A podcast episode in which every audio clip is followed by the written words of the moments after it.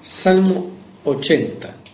Este salmo eh, es una oración de restauración, ¿no? de primera restauración, y comienza diciendo, oh pastor de Israel, escucha, tú que pastoreas como ovejas a José, que estás entre querubines, resplandece.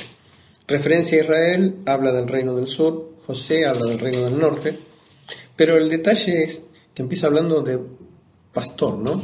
Si bien es una figura muy conocida para nosotros, en los salmos está en este salmo y en el salmo 23. Y el reclamo es, nosotros somos tus ovejas, nosotros somos eh, aquellos que, tú elegiste, necesitamos tu protección y tu cuidado, y tú en tu función de pastor, eh, ayúdanos, restauranos, sálvanos. ¿no? Después habla y reconoce que Dios está en el trono, estás entre querubines, y resplandece tiene que ver con la figura del Antiguo Testamento, es que manifiesta tu, manifiesta tu gloria, muéstrate. ¿sí? Versículo 2 dice, despierta tu poder delante de Efraín, de Benjamín y de Manasés y ven a salvarnos. Estas son tres tribus que las une el ser hechos eh, que eran hijas, hijos de Raquel. ¿sí? Y que si nos recordamos en Jeremías, cuando fueron llevados cautivos, es aquel famoso versículo que dice, vos fue oído en, en Ramá, llanto y lloro amargo, Raquel que lamenta por sus hijos. Eh, además, estas tres tribus, estas tres tribus, eh, eran, estaban, cuando el pueblo de Israel eh, se acampaba, estaban al oriente del, tabernáculo, y cuando avanzaba, eran las tres que venían en orden siguiendo el tabernáculo, ¿no? o porque observen, dice, tu poder delante de Efraín, o sea, es cuando ellos avanzaban el arca eh, los protegía. Recordemos que la oración que Moisés siempre hacía cuando avanzaban era, decía esto, en número 10.35 está, dice, levántate Jehová y sean dispersados tus enemigos y huyan de tu presencia los que os aborrecen. Así que esto tiene un poco de, de recuerdo de aquella frase, ¿no? Y acá empieza algo que se va a repetir en el 3, en el 7 y en el 19, y dice, oh Dios, restauranos, o sea, vuélvenos a poner en el lugar en el que estábamos, ¿eh? que lo hemos perdido por culpa de nuestro pecado. Haz resplandecer tu rostro, muéstranos tu bendición, y cuando nos restaures, resplandezca sobre nosotros, obviamente seremos salvos. Versículo 4 dice, Jehová, Dios de los ejércitos, acá reconoce el poderío, la soberanía, la autoridad de Dios.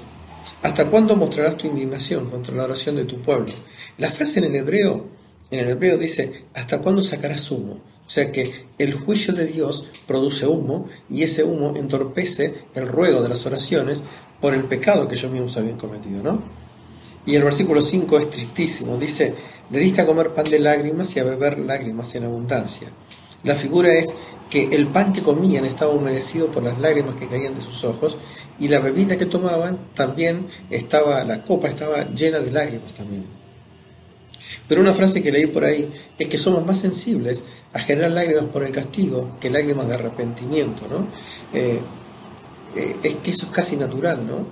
Eh, nos duele más el castigo de Dios que el hecho de haber pecado y habernos presentado o presentarnos en arrepentimiento. Después dice, nos pusiste por escarnio a nuestros vecinos, acuérdense que los más conocidos son Edom y Moab, que estaban prestos a atacar a Israel cuando era destruida y quedarse con los despojos.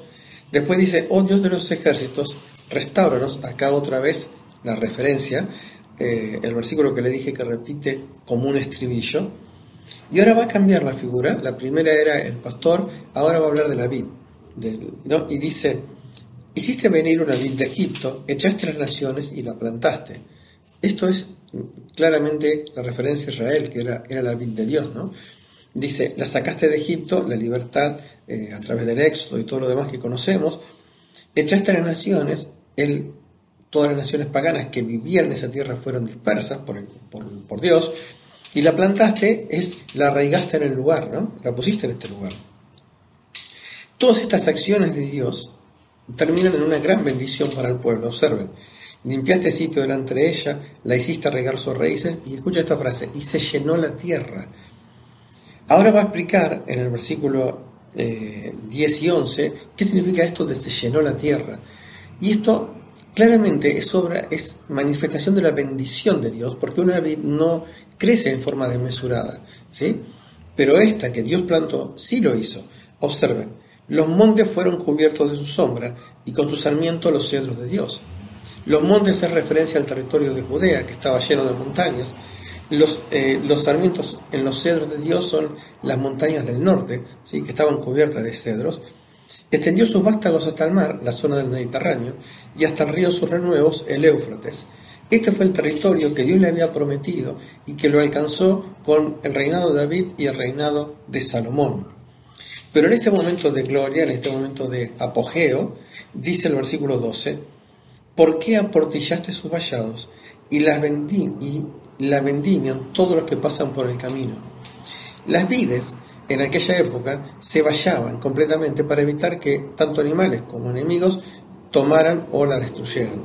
Y acá dice que el salmista encontró aportillado. Portillado es rota, un pedazo de la valla. ¿sí? Pero la frase dice, ¿por qué lo hiciste tú? le dice a Dios. O sea, tú quitaste la protección de tu pueblo. ¿no? Y como consecuencia de esa falta de protección, cualquiera que pasa eh, eh, toma o roba de esa vid. No solamente eso, sino que el versículo 13 dice, la destroza el puerco montés, un animal eh, muy salvaje que no solamente comía, sino que rompía y con sus piernas, con sus pies sacaba las raíces. Dice, y las bestias del campo la devoran.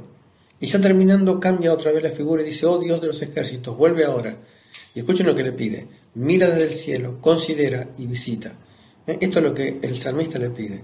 Por favor, contémplanos, piensa en nosotros y ven a, visitarnos la planta que plantó tu diestra y el renuevo que tú afirmaste.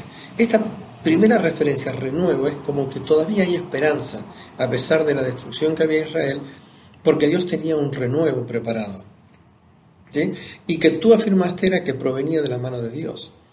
Quemada a fuego está, asolada, perezcan por la reprensión de tu rostro.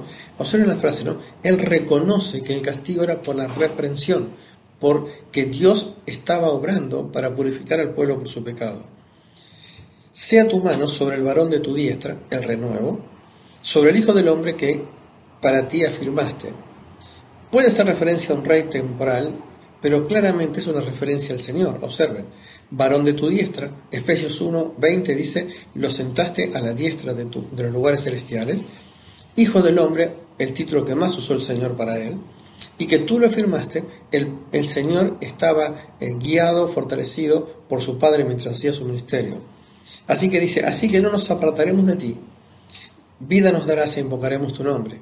Con esa perspectiva, con esa mirada hacia la presencia del Señor, él sabía que ese, ese, hombre que iba a venir los iba realmente a alejar del pecado iba a hacer que Dios pudiera bendecirlos nuevamente con vida y como consecuencia el pueblo iba a volver a alabar.